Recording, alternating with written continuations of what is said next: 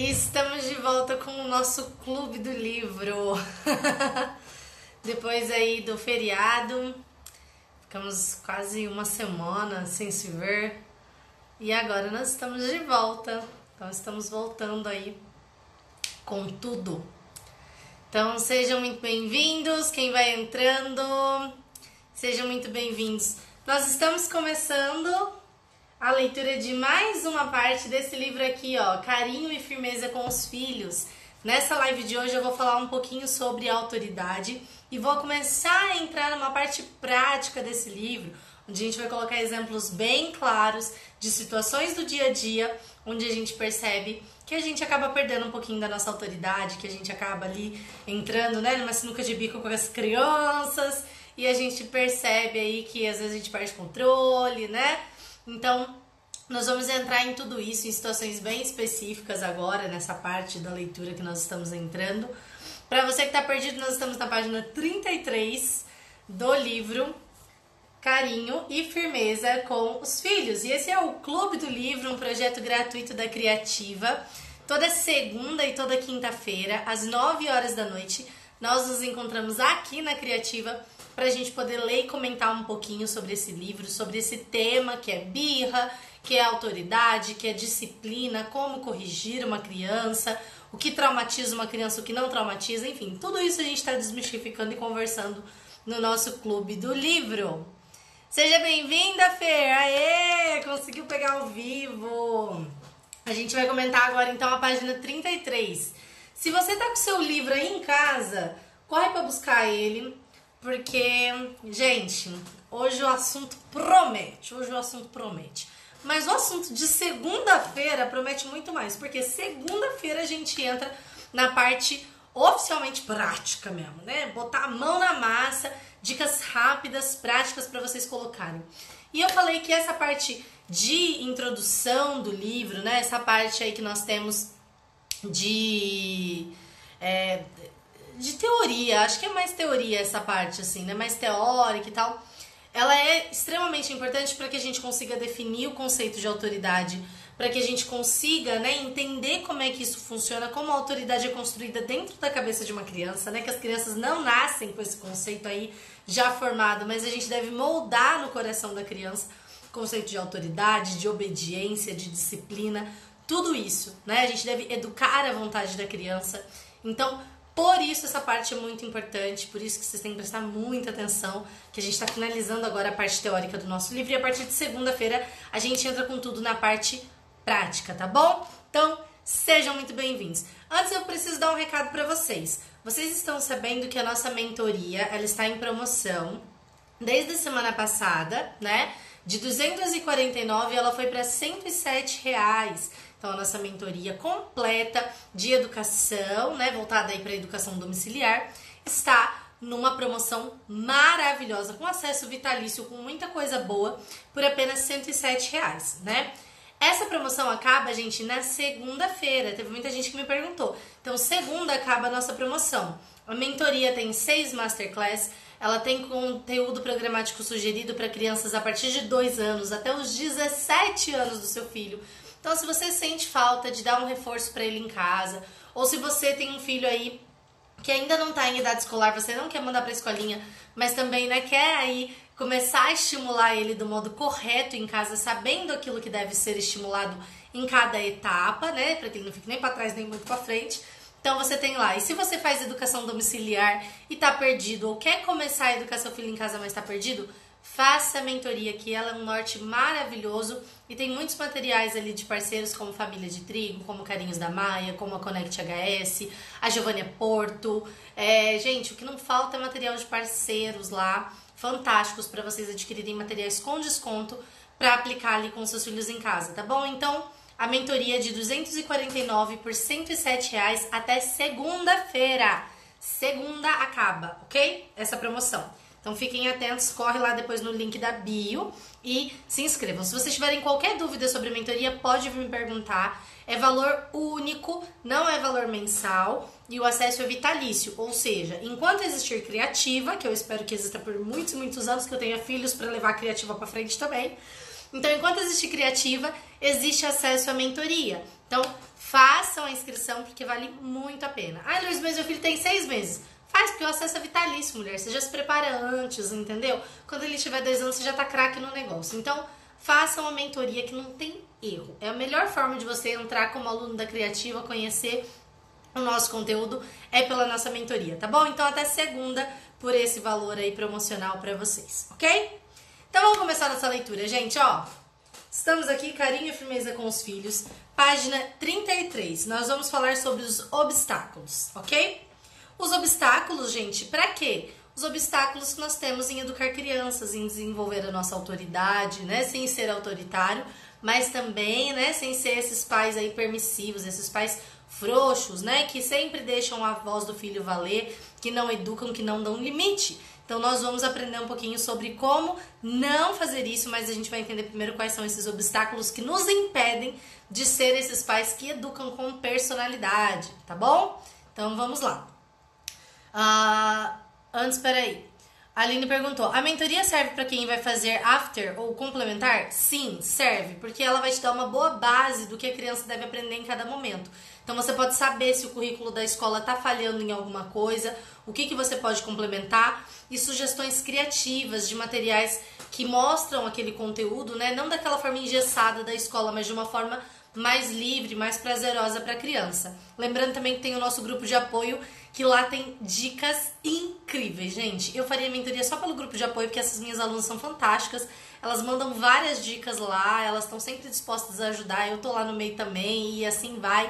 É fantástico, é fantástico mesmo. Então, faça uma mentoria, tá bom? Tô falando isso daí pra vocês porque é um produto maravilhoso que nós temos, que o, o custo dele, assim, ó, tá chuchu, entendeu? 107 reais pro material que você vai usar o resto da sua vida da sua, com seu filho dos 2 aos 17 anos, tá bom? Agora vamos voltar para aqui, os obstáculos, os obstáculos, foco. O exercício adequado da assertividade, sem excessos nem encolhimentos, requer, pois, um equilíbrio que não é fácil de atingir. Em algumas ocasiões, você pode sentir-se incapaz de exercer a autoridade na medida exata exigida pela situação que o seu filho enfrenta. Quer porque age severa ou brandamente demais, quer porque não sabe como mudar para tratar esse filho da maneira correta para ajudá-lo melhor. Quando um pai assume ou toma consciência de que existe alguma situação conflitiva com o seu filho, pode responder de uma maneira demasiada forte ou direta. Muitos sentem que fracassaram quando seus filhos só levam a sério depois deles terem imposto as suas decisões pela força, né? Gente, tem muito isso, né? Muito, muito essa questão de. É, depois eu respondo a Cris aí, peraí. É, tem muito essa questão uh, da gente colocar. É, da gente só conseguir dominar a criança, né? Da gente só conseguir colocar aquilo que é necessário, da gente só conseguir se fazer obedecer depois que a gente grita, depois que a gente bate, depois que a gente ofende, né? E isso não é certo, isso é um erro. Se a sua autoridade só se faz ouvir no momento em que você explode com a criança, no momento em que você tem que usar uma imposição de força com essa criança, significa que você perdeu a sua autoridade, que a sua autoridade ela não está saudável, né? Por quê? Porque se você tem que, como adulto, se rebaixar ao nível de usar força física, né, assim, para uma criança e tal, da chinelada e gritar e nanana, você tá educando pelo medo. Você não está educando, né, parando, pensando, ponderando, falando qual é a melhor forma de corrigir essa criança agora? Qual é a melhor forma de me fazer ouvir? Você não está pensando, você está agindo por emoção. Sempre que você não pondera sobre aquilo que você está usando para corrigir ou para ensinar a criança naquele momento, isso significa que você perdeu o seu controle. E quando você perde o controle, logo, né, você acaba aí perdendo a, a, tua autoridade, tá? Porque como pai é isso, autoridade é fazer crescer, né? E você não pode fazer crescer algo se você não tem domínio próprio, ok? Então não é assim que funciona, tá? Outros pais foram instruídos por educadores que lhes afirmaram que deviam evitar todo tipo de atitude inflexível ou autoritária e procurar sempre uma abordagem psicológica para os conflitos, sem levar em consideração a gravidade das condutas a serem corrigidas. Essa abordagem psicológica, que leva, por exemplo, apenas a falar com os filhos sobre o motivo do mau comportamento, é correta em si mesma, mas incompleta, como se uma moeda só tivesse uma face, tá? Tem muita gente que coloca essa questão aí de, ai, é, como que eu faço com o meu filho, né? Porque é, eu, eu não quero colocar de castigo, eu não quero não sei o quê, porque eu vi que a gente, se coloca a criança de castigo, a gente traumatiza ela. Tudo isso a gente já falou, né? A gente já falou lá nos episódios anteriores do clube. Então, para vocês que estão chegando agora, que ainda não sabem, né? Então, nós já demos várias dicas sobre essa questão do que realmente traumatiza uma criança, do que é autoridade, da importância da autoridade, tá?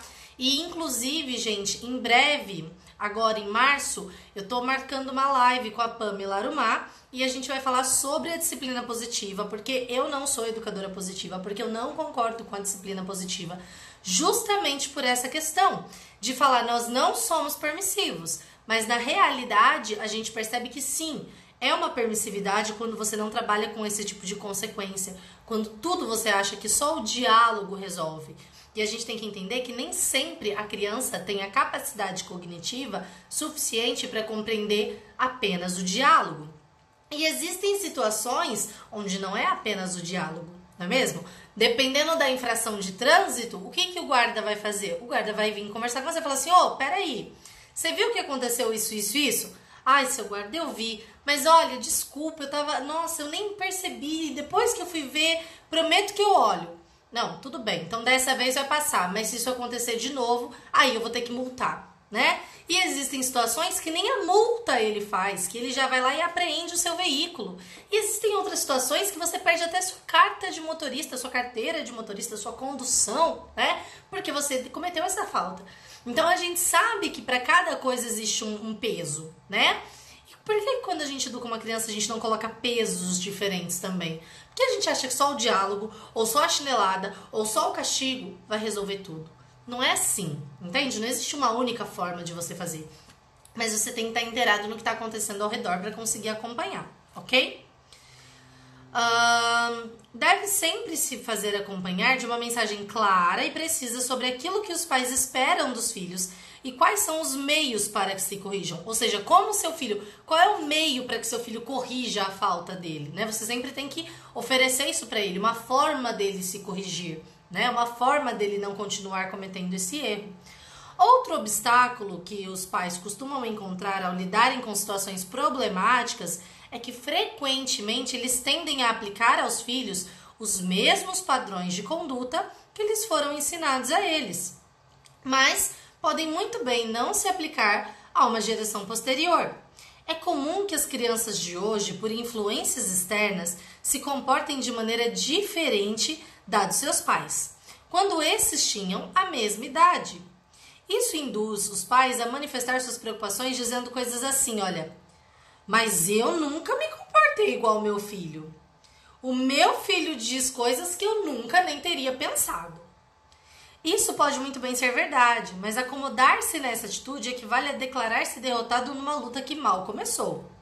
É verdade que educar hoje em dia é muito mais difícil que antigamente, entre outras razões porque o núcleo familiar está mais ameaçado, intimidado e pressionado.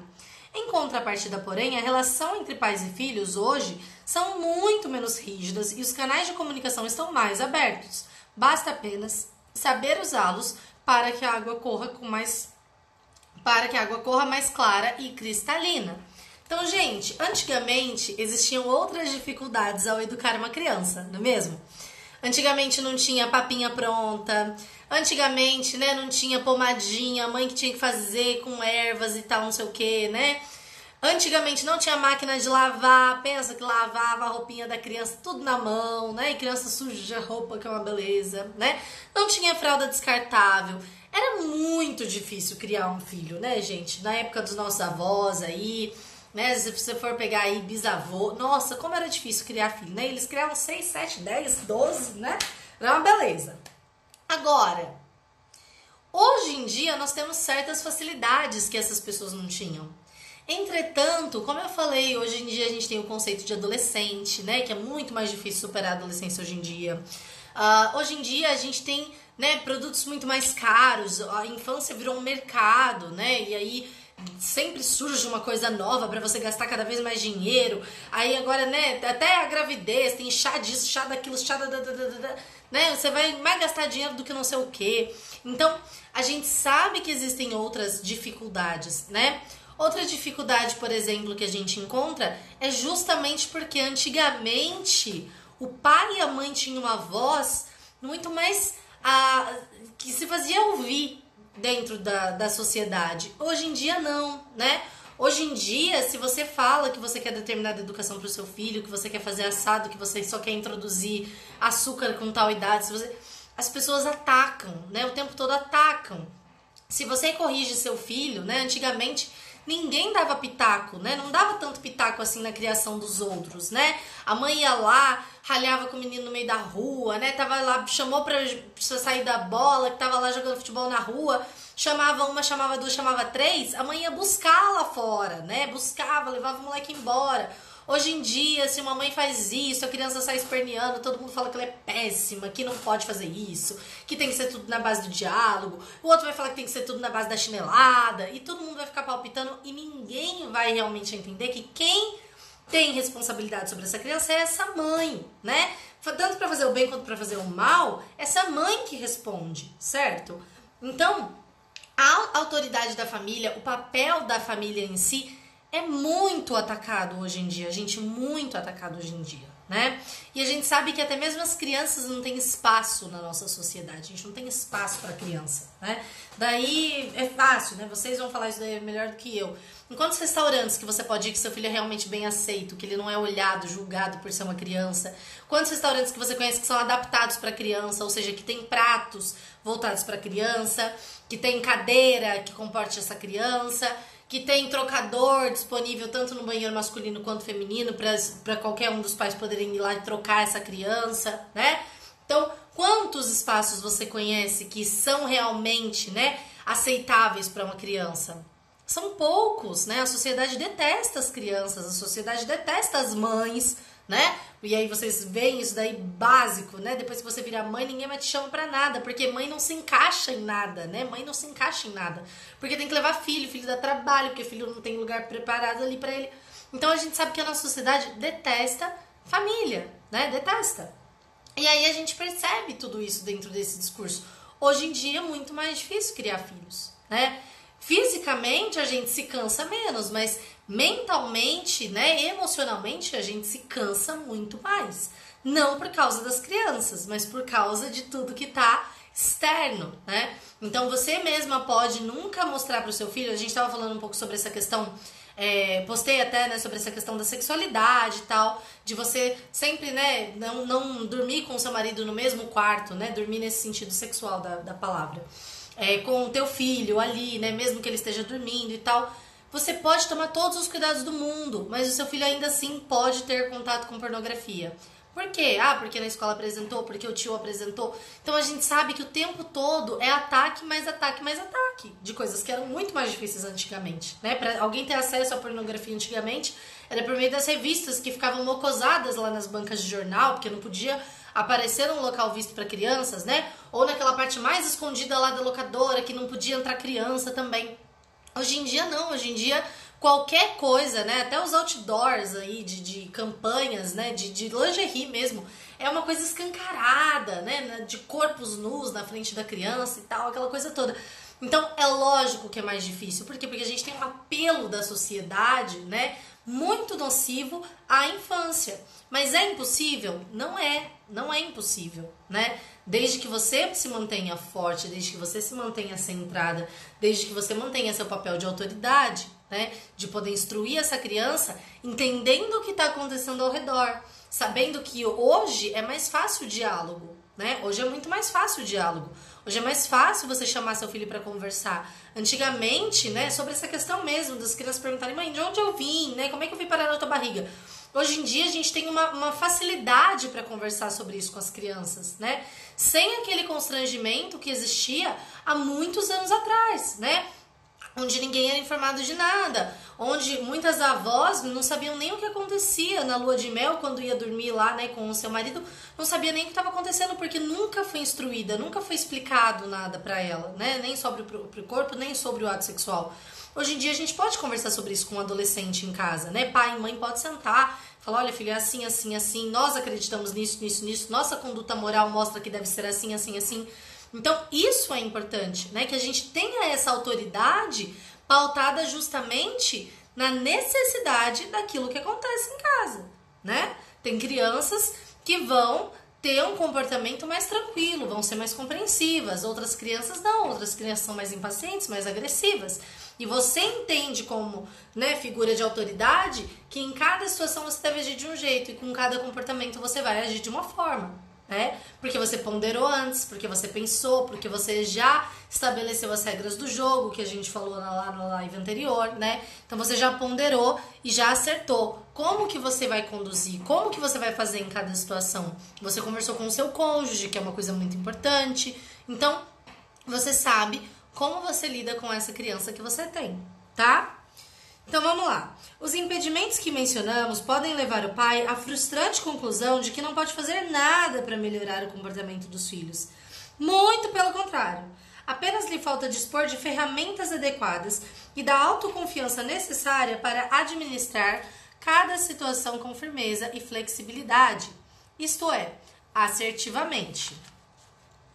Antes de passarmos a explicar em detalhes como pôr em prática essas três capacidades comunicativas que mencionamos, adequada comunicação com os filhos, o não ficar nas palavras, mas respaldá-las com alto sempre, sempre que necessário, e o fixar clara e firmemente as regras do jogo, é importante alertar sobre o seu alcance e os seus limites. O plano que exporemos nessas páginas foi pensado para os pais que precisam e querem melhorar o comportamento dos filhos. Trata-se de influir de uma maneira mais positiva na conduta antes que seja tarde. As três capacidades em que se baseia constituem um programa de ação integrado e global que, para obter êxito completo, deveria ser executado em três etapas de acordo com a ordem que as apresentamos. Essa aplicação sistemática aumentará o seu efeito didático. Então é muito importante que vocês apliquem em casa seguindo a ordem do livro, tá? Por isso que eu não vou lendo de qualquer jeito. É importante que você adeque a ordem. Lourdes, estou assistindo, essa é a primeira live. Legal. Vai lá no canal do YouTube então e assista as lives anteriores para você saber qual é o passo que você deve tomar antes de tomar o próximo passo. Então, você tem que saber certinho qual é o caminho que você vai trilhar. Ah, entendi. Primeiro eu preciso então me comunicar adequadamente. Como que eu tô? Onde eu tô falhando na comunicação? Ah, entendi. Às vezes eu explico demais. Tem mãe que fica explicando muita coisa, né? Pega uma criança de dois anos e fala assim: Filhinho, você precisa comer, porque senão vai faltar nutrientes no seu corpo e você vai ficar muito fraquinho e vai ter que ir pro hospital, vai ter que tomar injeção e vai ficar muito doentinho e a mamãe vai ter que cuidar de você, porque até você terminar a história, a criança já falou assim, gente, o que, que essa louca tá falando? Que eu não tô.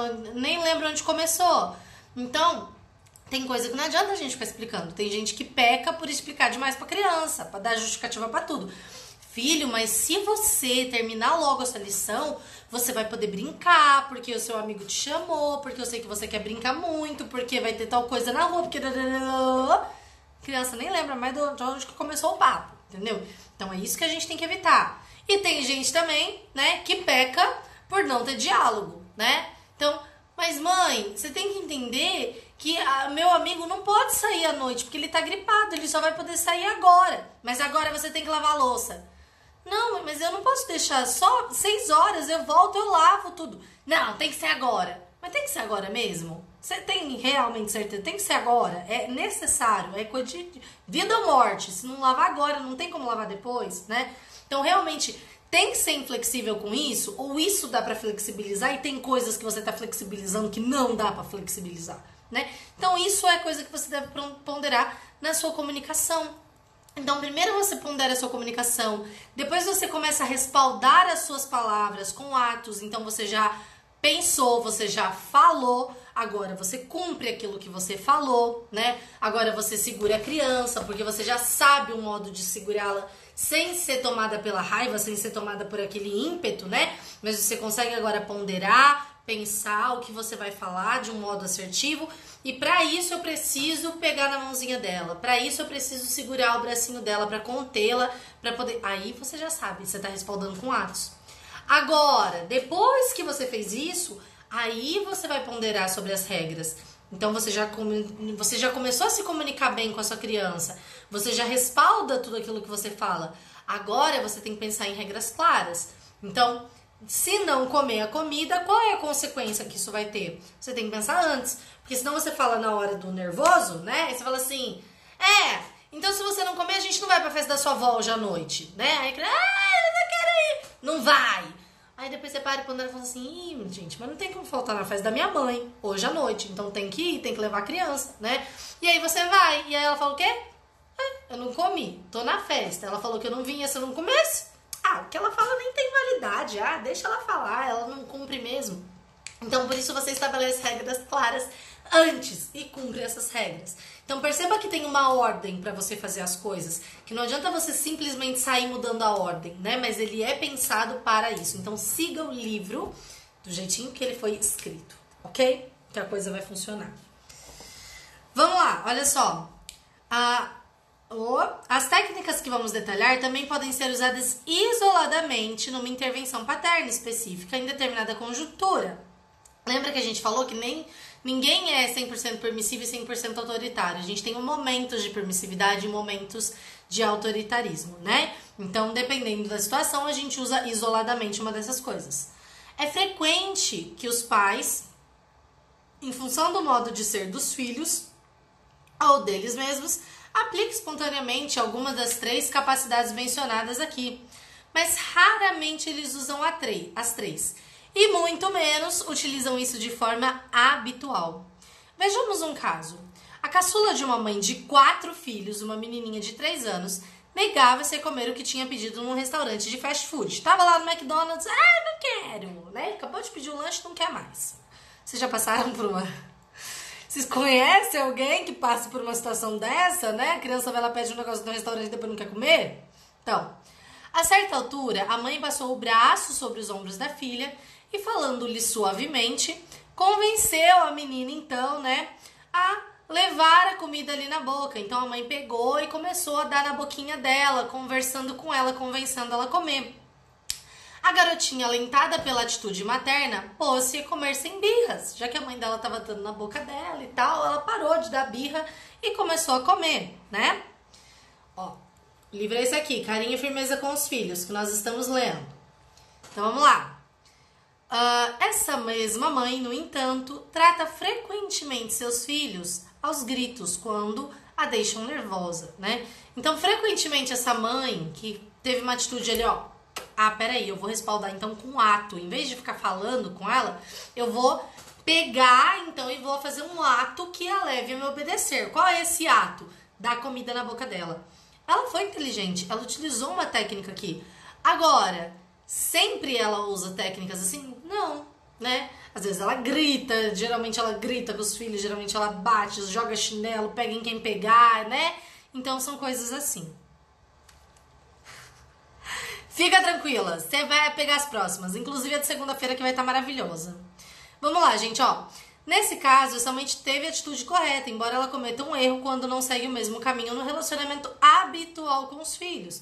Ou seja, quando não aplica de forma ordenada e contínua as etapas que mencionamos. Conseguir que os filhos mudem de conduta e de hábitos não é um processo fácil. Olha só. Uh, e muito menos ainda repentino. Ou seja, muda do dia para noite? É? Não. Uma semana fazendo as dicas do livro funciona? Não. Pode dar uma melhorada, mas se você parar, para também de ter resultado, ok? Vamos lá. Sou mãe de oito filhos e simplesmente amo esse livro. A educação dos meus filhos é pautada em firmeza, em carinho e firmeza. Tem dado muito certo. Muito bom! Muito obrigada, querida. Olha só, Lenice já deu a dica aqui pra gente. Vocês estão vendo, gente? Oito filhos. Se ela dá conta, com base nesse livro aqui, você dá conta também de um, dois, três, entendeu? Então, Lenice vai ser a minha meu modelo, minha, minha menina de ouro do, do Clube do Livro. Se ela consegue botar ordem nos oito, todo mundo consegue também, meu filho. Todo mundo consegue, entendeu? Toda vez que você for reclamar, fala assim: ai, meu filho, tem... lembra dele nisso, tem oito filhos e dá conta. Você também dá, entendeu? Seja como ela. Então vamos lá, olha só. Uh, o objetivo desse livro não é impor. Ah, peraí, ó. Isso abrange inúmeros fatores que, por sua vez, se combinam de maneiras diversas. O objetivo desse livro não é impor normas rígidas e infalíveis aos pais, mas oferecer-lhes pontos de referência e apoio. Ao aplicarem as técnicas sugeridas, devem ter em conta que a sua capacidade de persuasão pessoal é a arma mais eficaz para alcançar o necessário nível de comunicação com os filhos. Gente, presta atenção no negócio. Quando a gente fala de criança, é persuasão. Bom vendedor, bom marqueteiro é ótimo, pai, porque você consegue vender a ideia para a criança. Então não adianta você ficar bravo, xingar a criança porque ela não quer comer. Tá vendo? Eu falei que você ia comer sobremesa e ia querer comer depois. Não adianta, não adianta você ficar gritando, não adianta você catar, botar chinelo em cima da mesa para fazer obrigar a criança a comer, não sei o que. Não, você trabalha sempre numa questão de persuasão, sempre numa questão, ó, que é uma dança, você tem que estar tá lá dirigindo isso. É igual pro casamento funcionar, entendeu? No grito, na agressão verbal, ninguém ganha nada. O que você ganha é com carinho, é com gentileza, é conduzindo a pessoa, sendo firme quando precisa ser. Agora, se você vive brigando, vive sendo carrancuda, não vai adiantar, né? Teu marido não vai te ouvir não é diferente com uma criança, né? Então, se você vive carrancuda com a criança, vive brigando, xingando, batendo, não vai ser ouvida, né? A sua autoridade ela é conduzida como uma dança. Você deve ser a guia, você deve liderar essa criança para você conduzir ela para onde você quer que ela esteja. Não adianta você gritar e falar assim, tá vendo? Vai rodopiando até lá. Não é assim. Você leva ela, você conduz ela até que ela chegue no ponto que você quer, né? Da forma que você quer. É assim que funciona ok? Todo mundo chocado com os oito filhos. Vamos lá. É, gente, tá vendo? Eu acho super legal, adoro essas famílias enormes. Meu sonho um dia é ter uma grandona também. Não de oito, mas, mas é uma família grande também. Então vamos lá, gente, ó. Uh, o plano que descrevemos foi escrito para pais de filhos pequenos que não apresentam alterações graves de comportamento antes de entrarem na adolescência. O livro vai tratar também de algumas dicas em relação a adolescentes, tá bom?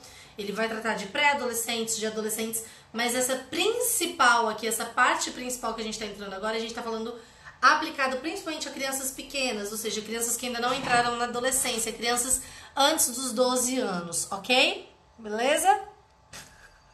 No parquinho assistindo a live. Eu adoro, vocês são demais. Olha só, a partir desse período, embora ainda conserve seu valor, a autoridade dos pais resultará principalmente no prestígio que tenham sabido conquistar durante a infância de seus filhos. Ou seja, a autoridade dentro da adolescência, ela existe, lógico que ela existe. Dá para você recuperar? Dá. Agora, nunca vai ser na mesma escala de uma pessoa que construiu uma autoridade firme, rígida com uma criança. Então, se você em nenhum momento deu uma base sólida para o seu filho, deu uma, uma, uma, construiu uma autoridade, né, sem ser autoritário, sem ser permissivo, enquanto era criança, é muito difícil que você tenha êxito dentro disso, de conquistar isso com um adolescente, tá? Isso geralmente precisa de um trabalho mais incisivo, de um trabalho, né, muito mais desgastante. Então, por isso que eu falo para vocês, época de educar é criança, né? Eu falo isso daí, pai e mãe não educa adolescente. E as pessoas nunca entendem, mas é por isso. Quando você era adolescente, você ouvia seu pai e sua mãe. Então não adianta esperar que seu filho, né, vá ter uma postura diferente, porque você não não incutiu isso no coraçãozinho dele desde pequeno, né? Então é isso. Em Provérbios, eu gosto muito daquele trecho que ele vai falar, né? Ensina a criança no caminho que deve andar, porque ela não vai se desviar. É a criança que deve andar. Ele não fala assim, ó, ensina o jovem no caminho que deve andar, ensina o adulto, ensina o velho. Não, ele fala, ensina a criança no caminho que deve andar, porque quando ela crescer ela não se desvia, né? Então você criou um bom caminho, você ensinou ela, né? Você instruiu ela a caminhar. E aí é desse modo que ela vai então seguir, ok? Uh, nos casos de crianças com problemas graves de conduta, isso é, aquelas que não é possível modificar apenas por meio das sugestões do bom senso ou das orientações contidas nesses e em outros manuais práticos para pais e educadores, a educação com personalidade também pode ajudar, mas não deve nem pode substituir os cuidados de um profissional especializado ou de grupos de orientação e apoio. Então, se você tem um filho, por exemplo, com TOD, ou se você tem um filho dentro do espectro autista, ou uma filha, né, que tem ali um comportamento já muito, né, agravado, ou se você viveu alguma situação de trauma com essa criança, em relação ao divórcio, em relação ao abandono, em relação à agressão, né? Se você viveu alguma dessas coisas assim, existem situações, né, onde você sabe que vão acontecer certas coisas que aí você vai precisar de ajuda de um profissional, que você vai precisar realmente do acompanhamento de um psicopedagogo, de um orientador parental, de um grupo de apoio, né? Por exemplo, uma criança, quando ela está dentro do espectro autista, né? Ela tem crises, né? Ela tem crises, ela entra em colapso por certas situações. Não é birra, não é uma coisa que ela para, pondera e fala, vou me jogar no chão e bater a minha cabeça até machucar ela realmente dentro daquilo, né, ela tem essa crise. E essa crise é resolvida principalmente com o trabalho de um profissional indicado.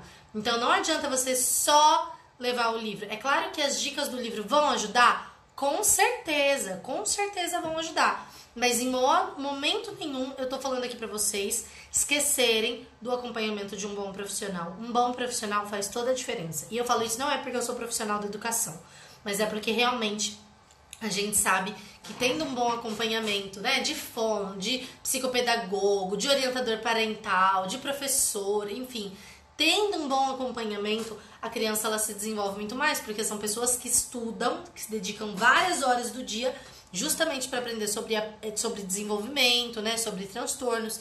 Então, por isso, não deixem de lado, tá bom? Se vocês suspeitam de qualquer coisa assim, procurem um profissional para acompanhar vocês, ok? Então vamos lá, vamos lá. Sou muito autoritária e rígida. A gente vai ter que corrigir isso, porque geralmente o autoritário rígido, né? Não tem autoridade nenhuma, minha filha. Acha, é uma ilusão, viu? Quem acha que é autoritário, o filho obedece sempre e tá com a autoridade, beleza? É uma ilusão. Teu filho, ele tem medo de você. Ele se comporta de um bom jeito na tua frente. Na hora que você deixa de quietinho, né? Aí o negocinho apronta. E um dia o trenzinho cresce, né? E não vai ficar mais debaixo das suas asas. Então, por isso que não adianta ser autoritário, porque ser autoritário é uma forma de você não ter dor de cabeça enquanto é criança e depois você compra uma dor de cabeça desse tamanho, uma enxaqueca desse tamanho quando vira adolescente, quando vira adulto, tá bom? Então, ser autoritário não é garantia de que seu filho vai ser bem criado, não. Vamos parar e ponderar, ok? Tô dando essa dica pra vocês. Tô dando essa dica pra vocês. E ser permissivo também não, porque aí você tem dor de cabeça enquanto é criança e depois quando cresce você também tem dor de cabeça, viu? O permissivo ele tem duas. O autoritário ele deixa acumular para depois, tá? Então olha só. Uh, aqui ele mostra uma, uma, um desenho, não sei se vocês vão conseguir ver. Aqui tem um menininho com a mãe e ele tá xingando um outro aqui. Ele tá falando, você tá olhando o quê, seu... né? E aí a mãe responde assim para outra mulher que tá chocada com essa situação do filho. Fala assim, pra que, eu vou insistir se ele nunca me dá atenção, né? Então a gente vê claramente que essa mãe aqui, ela tá desorganizada, não é mesmo? Então vamos lá. Antes de começarmos a estudar os métodos para melhorar o comportamento dos filhos, convém que avaliemos a forma como reagimos habitualmente quando não nos dão ouvido ou quando nos tiram do sério, deixando-nos com uma sensação de frustração e impotência. Por exemplo, quem costuma gritar muito, né, colocar aí ah, eu grito muito com os meus filhos durante o dia, né? Quem costuma gritar muito é dois hábitos ruins que a gente tem. primeiro é de preguiça, de nunca ir perto da criança para dar uma ordem. A gente vai dar instrução sempre do outro lado da casa, né? A gente só grita, a gente acha que só vai ser ouvido desse jeito. Quanto mais baixo você fala, mais a criança discuta. Então, se você tem o hábito de gritar, saiba que a criança vai gritar, vai chorar, vai espernear alto, né? Ela vai fazer isso com muito mais barulho, porque tem muitos ruídos o tempo todo na cabeça dela. A criança tem que ser educada no silêncio, gente. O silêncio é uma coisa sagrada para a infância. Então não grita, chega perto do seu filho e conversa com ele, tá bom? Para as católicas aí que estão aproveitando a quaresma, bota isso daí de intenção, pra vocês pararem de ficar gritando com as crianças em casa, né? Que eu sei que tem várias aí que estão fazendo pelo que eu vi vocês postando aí, agora começou a quaresma. Bota uma intenção dessa, entendeu? De você não ficar gritando com a criança. Fala assim, durante 40 dias eu não vou gritar com os trem. Eu vou chegar pertinho deles e vou falar, olha meu filho, pega a sua meia e guarda ela na sua gaveta. Agora, né? A mamãe tá aqui. Pega aqui no chão e guarda lá na sua gaveta. Vou esperar você pegar, né? Pronto. Olha só, você não precisou gritar, entendeu? Você não precisou... Não precisou, você só falou. Olha coisa simples, né? Então, ó, simples, não grita. Quem grita é porque é descontrolado, descompensado, entendeu? Você grita para extravasar o que você tá sentindo. A criança vai ouvir? Não vai. Ela vai olhar pra você e falar assim, Maria louca, né? Então, para e pensa. Toda vez que você for gritar, você fala assim, ah, peraí, eu tô mostrando que eu tô desestabilizada. Não tô, não posso ficar mostrando que eu tô desestabilizada para uma criança, né? Muitos pais, talvez a maioria, né, não percebam e até não, não percebem até que ponto é ineficaz o modo que reagem diante de um comportamento indesejável dos filhos. Com frequência, não percebem que as suas respostas incitam os filhos a manter e até acentuar a conduta inconveniente. Sua forma de falar incita seu filho a continuar fazendo birra, né? Sua forma de falar, às vezes sua forma de agir incita seu filho a te responder. Então você tem que pensar, né? Você tem que parar e pensar, ponderar para que você seja ouvida logo no começo da sua comunicação, né? A Aline ela falou assim: estou tão sem energia, força física mesmo, agora no final da gravidez, que não tenho tido forças nem para pegar as crianças pela mão. Aí você sabe que é uma questão de gestação. Você tem que procurar seu nutricionista, você tem que procurar o seu médico, porque tem alguma coisa faltando para você estar tá tão sem energia desse jeito, né? E é importante, é importante a gente pegar as crianças pela mão, fazer, né, tal. Olha, eu preciso que você pegue a sua meia. Pega a mãozinha dela, bota em cima da meia, né? Pega. Então você tem que se fazer obedecer. Não é na base do grito, não é falando cinco vezes, mas é se fazendo obedecer, né? E você tem que se comunicar de um modo assertivo. É isso que a gente vai falar aqui. As razões ineficazes podem ser agrupadas em duas categorias: respostas inseguras e respostas hostis ou agressivas. Se você for como a maioria dos pais, com certeza conhecerá alguma das respostas ou reações que referimos como exemplo nesses capítulos. Antes eu quero adiantar aqui para vocês uma coisa sobre essa questão de respostas, é, respostas inseguras, né? Que elas podem ser? Elas podem ser feitas em forma de perguntas, isso a gente vai tratar agora a partir de segunda-feira. Formas de perguntas, por exemplo, filho, quantas vezes eu vou ter que falar isso para você? Quantas vezes eu já pedi para você guardar seu sapato? Eu já não falei para você fazer isso? Tá, você tá perguntando, você quer ouvir uma resposta? Né? Aí depois a criança responde assim, ó. Quantas vezes eu vou ter que falar pra você? Ah, um milhão. Aí você vai lá e bate no moleque porque ele te respondeu. Mas você pediu uma resposta, né? Você pediu. E ele foi sincero, ele falou, vai ter que falar um milhão de vezes, porque eu vou ficar aqui, né? E aí você vai lá, bate no menino, bota de castigo porque ele te respondeu. Mas você incitou a resposta. Perceba. Coisa que a gente não percebe, a gente não olha, né? Ah, eu já não pedi pra você. Ah, pediu, mas eu não fiz. Ah, moleque. Ah, né? Ah, vai ficar de castigo. Mas você que perguntou. Ele, ele falou, você perguntou, né? Você mandou mesmo, mas eu não fiz. E a gente vai lá e briga com a criança. Por quê? Porque a gente não sabe fazer a pergunta. Sabe o gênio da lâmpada? Sabe? Que ele vai lá e fala assim, ó, ah, eu quero ser o homem mais lindo do mundo. Aí todo mundo fica feio. Aí você fala assim, não, era isso que eu queria dizer, não era, não era isso que eu desejei, né? Ah, eu quero ser o homem mais rico do mundo. Aí todo mundo fica com um real na conta. Você fala, não, eu não queria ter só 100 reais, né? Eu queria ser milionário. Então, por quê? Porque você não fez o pedido direito. É a mesma coisa com criança, porque você não faz a sua pergunta direito, você não faz seu pedido direito, né? Outra coisa, pedido. Filhinho, por favor, guarda suas coisas. Filho, vai dormir. Eu tô cansada, não aguento mais. Pelo amor de Deus, tenha piedade da mamãe.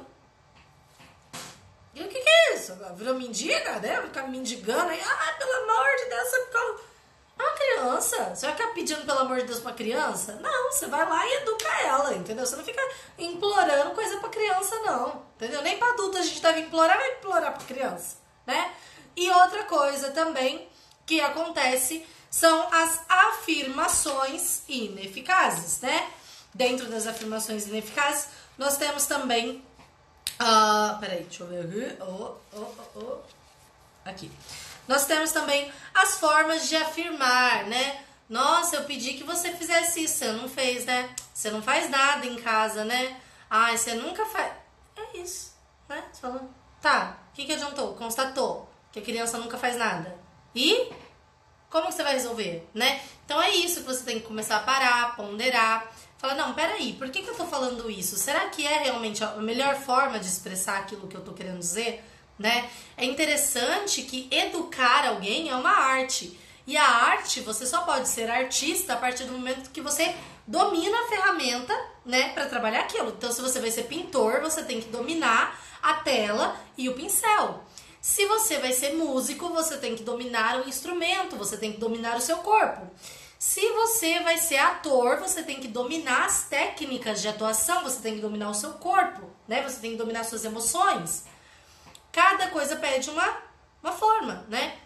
Então, se você quer educar, você tem também que dominar as ferramentas da educação. E a principal ferramenta da educação é a linguagem. Então, se você não é dotada de uma boa linguagem, se você não consegue se expressar com clareza, se você não consegue ter um vocabulário necessário para se expressar, se você não consegue organizar o seu pensamento para poder falar isso, se você não consegue dominar a leitura, dominar a fala, dominar a escrita, é difícil. É muito mais difícil porque você não domina a linguagem, né? Então você não sabe se comunicar, você não coloca a comunicação correta. E com isso você sabe que a criança falha. E falha muitas vezes porque a gente induz ela ao erro. A maioria dos erros e problemas de comportamento das crianças que se perpetuam é por culpa de pai, mãe e educador, que não soube corrigir, que não soube educar, que não soube desfazer o mau hábito, que não soube construir um bom hábito, que não soube se comunicar. Entende? Então, isso é muito, muito importante. Domínio da linguagem, domínio da forma que você conduz a questão, domínio da forma que você se expressa. Isso todo mundo tem que ter. Combinado? A partir de segunda-feira eu vou entrar nessas questões das afirmações aí, né? Vou entrar também aí nas respostas agressivas, nas atitudes agressivas que a gente costuma ter. No livro a gente vai falar sobre castigo daqui para frente. A gente vai falar sobre disciplina física, né? Sobre dar palmada na criança, se é certo, se não é, se traumatiza, se não traumatiza. A gente vai falar sobre formas de se fazer entender, formas de usar a linguagem de um modo claro, de um modo, né, que realmente uh, seja bom, formas de ceder sem ser permissivo, formas de se manter como autoridade rígida no momento que deve ser rígido, sem ser autoritário. Então, tudo isso a gente começa a falar daqui para frente, nessa parte mais prática do livro, ok? A Simone ela falou sobre a questão de trabalho para dormir. Não dá para falar sobre isso ainda na, no, no, no, na, episódio de hoje, porque não, não, não compete ao assunto aqui. Mas vai ter uma live também daqui um tempinho sobre isso lá com a Ivonete Porto, que a gente vai falar sobre sono, tá bom? A Kátia ela colocou: sou contra dar palmada e colocar de castigo. A gente vai conversar sobre isso no Clube do Livro. Todo sobre essa questão de castigo, se compete, qual é a melhor forma de você fazer, se não compete, se não deve fazer, né? Então a gente fala sobre tudo isso. Mas eu já adianto para vocês, como eu falei, gente, não sou educadora positiva, não sou da disciplina positiva, né? Então, tudo bem, se vocês divergirem em alguns momentos de mim, não, olha, eu acho que isso daqui que você falou não é legal, eu acho que não, eu acho que tem que dar palmada sim, ah, eu acho que não tem que dar palmada, e a Lourdes falou que tem, e a Lourdes falou que não tem. Então, o que eu falar, tudo bem, tudo bem, tudo certo. Vocês viraram e falaram assim, Lourdes, não concordo. Porque a educação, ela é linda, justamente porque ela trabalha com o ser humano, e o ser humano é tão plural, o ser humano tem tanta coisa maravilhosa pra gente poder, né, é, tantas vertentes maravilhosas, é igual a psicologia, tem diversas abordagens que você pode fazer. Então, gente, é interessantíssimo, né? Quando a gente percebe que justamente na educação a gente tem uma liberdade, uma pluralidade de ideias, né? Isso que é defendido tanto na pedagogia, que a gente tem uma pluralidade de métodos, pluralidade de formas de você abordar e de lidar com a criança, tá bom? Então, Lourdes, não concordei com o que você falou. Tudo bem, maravilhoso. Segue então a dica do que você concordou, que você acha que se aplica para sua necessidade. Pondera sobre aquilo, né? E pensa, ah, não, por que, que será que eu não concordo? Por que será que funciona assim, né? Assado e tal, não sei o quê. E aí a gente vai, ó, expandindo a mente, expandindo a mente. É isso, entendeu? Você tem que ver o que se aplica melhor na tua casa, ok? A Kátia, ela trabalha com disciplina positiva. Tem várias amigas que trabalham com disciplina positiva e... E eu amo, acho um trabalho fantástico, mas não concordo com a disciplina positiva. Eu não sou educadora positiva, apesar de ter várias amigas minhas que trabalham com disciplina positiva e fazem um bom trabalho dentro do que ela se propõe, né? Cada família tem um contexto, exatamente. É, eu tô em outro barco, quero ser firme e carinhosa. Você vai saber, você vai saber, fica tranquila, vai dar certo, vai dar certo o negócio aqui, tá bom, gente? Então, vamos lá. Ai, meu Deus, a insistência deles, o cansaço de mãe. Gente, a gente vai falar muito sobre essa questão ainda, sobre insistência, sobre como, né, técnicas ali, técnicas dentro do livro, tá? Para quem não sabe, a gente tá lendo, ó, Carinho e Firmeza com os Filhos, tá bom? Que é do nosso projeto aqui da Criativa. E é isso, nossa live acabou. Lembrando vocês que até segunda-feira tem promoção na nossa mentoria, né? Na nossa mentoria de homeschool. Serve também para quem quer educar parcialmente, serve para quem quer começar a educar em casa, não sabe por onde começar. Comece fazendo a mentoria que explica passo a passo do comecinho, como documentar, como fazer tudo, né? É, desde a educação infantil até o ensino médio. Dicas ali para vocês completas, seis masterclass, grupo de apoio, acesso vitalício, tudo isso, gente, por 107 reais. Parcela única, tu não paga duas vezes, tu não paga por mês é uma vez só e acabou. Acesso vitalício pro resto da vida, ok? Novo site vai sair essa semana. Eu acho que amanhã, se Deus quiser, propaga o domínio.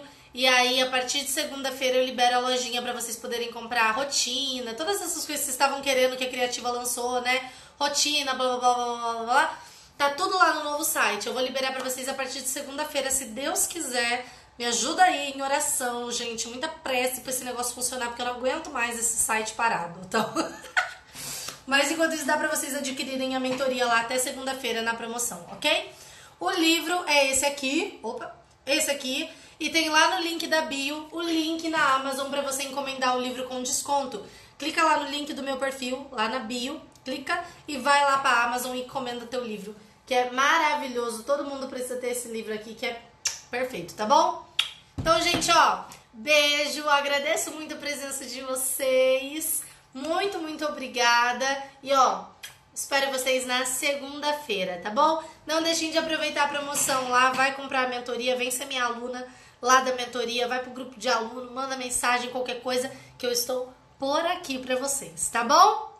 Live na segunda, 9 horas da noite, 9 horas no horário de Brasília, sempre de segunda e de quinta-feira, nosso Clube do Livro aqui na Criativa, tá bom? Tchau, tchau, gente. Fiquem com Deus.